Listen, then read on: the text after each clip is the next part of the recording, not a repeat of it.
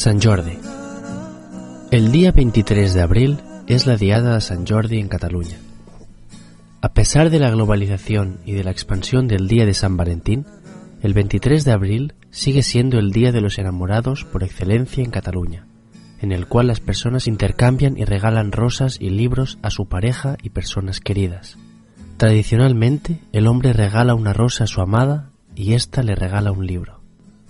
Hoy en día ya no suele hacerse esta distinción y las mujeres también reciben libros. Aunque algunos hombres también reciben rosas, es cierto que no es tan popular.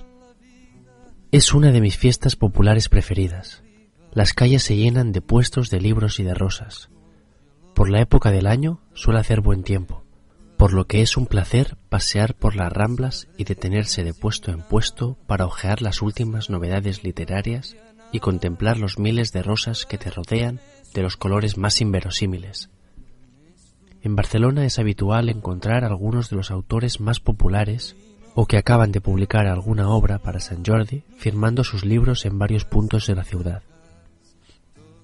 La leyenda de San Jordi se remonta al siglo XII. Según la tradición, la villa de Montblanc estaba siendo aterrorizada por un colosal dragón. La bestia se había instalado a las afueras del pueblo, infectando el aire y el agua con su aliento apestoso y causando estragos entre el ganado.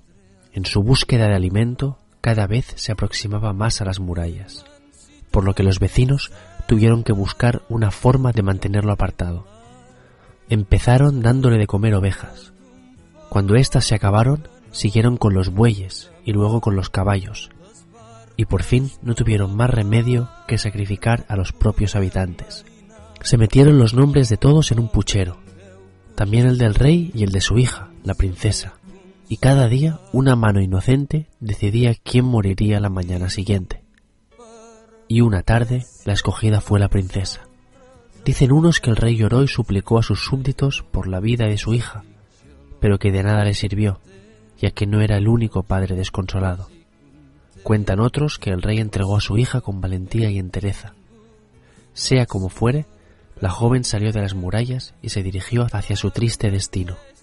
Cuando el terrible dragón avanzaba hacia ella, surgió entre la bruma un hermoso caballero vestido de blanco sobre un caballo blanco que arremetió contra la bestia. El caballero mató al dragón con un certero golpe de lanza. De la sangre que derramó el dragón creció un rosal y de sus ramas brotaron rosas rojas. El caballero obsequió a la princesa con una de esas rosas.